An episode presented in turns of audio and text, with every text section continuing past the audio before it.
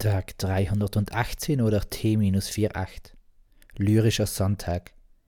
Eigentlich sollte an der gestrigen Geschichte weitergeschrieben werden, wobei es sich doch viel weniger um eine Geschichte handelt als eine wirkliche Begebenheit. Das Ende der Glücksschmieden war tragisch und Spoiler Alert, Inge Gustor war nicht schuld daran. Das muss einfach schon sofort geklärt werden, damit nicht jemand etwas hineininterpretiert. Also, wie immer sieben, denn alle guten Dinge sind sieben.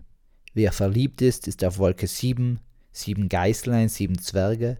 Sieben Tage hat die Woche, es gibt sieben Weltwunder und sogar Jesus hatte zwölf Jünger, was minus fünf sieben ergibt. Inge war über solch schicksalshafte Zufälle immer wieder erstaunt. Während sie fast in Gedanken versunken weitere heiße sieben Eisen durchging, erspähte sie aus dem Augenwinkel, dass sich auf Monitor 28 etwas regte. Blitzschnell wusste Inge, dass es die Glücksschmiede in Ivanivka war. Eine in dunkel gekleidete Gestalt machte sich am Hintereingang zu schaffen. Ruhig und bedacht griff Inge nach dem Telefonhörer und wählte die Nummer 28. Der ansonsten stets rasche Wächter Viktor hob nicht ab. Inge drückte zwei Knöpfe und sah das Bild eines geknebelten Viktors in einer Ecke seiner Wachkabine. Und da waren noch zwei weitere Personen in seinem Häuschen.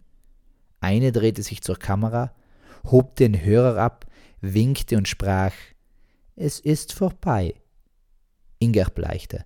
Sie erkannte die Stimme sofort, sie rang nach Luft und wollte etwas sagen, als sie erkennen musste, dass auch in 14 anderen Werkstätten plötzlich schattengleich Personen die Hintertüren zu öffnen versuchten. Und dann bei neun weiteren und noch einmal elf weitere. Innerhalb weniger Minuten waren alle 47 Glücksschmieden überfallen und eingenommen worden. Wenige Momente später stieg der goldene Rauch aus allen Schornsteinen auf. Gedankenversunken griff Inge nach dem Telefon, um das Verwaltungsgremium zu informieren, aber die Leitung war tot. Und in dem Augenblick, als sie den Werkzeugkasten unter dem Tisch herausholen wollte, wurde die Tür zu ihrem Kontrollraum aufgerissen. Ivanivka war nicht zufällig die erste Glücksschmiede gewesen, welche Sansa eingenommen hatte. Sie wusste nämlich, welche enge Verbindung der obere Glücksschmiedsrat mit dieser Werkstätte hatte. Es war die erste aller Schmieden gewesen.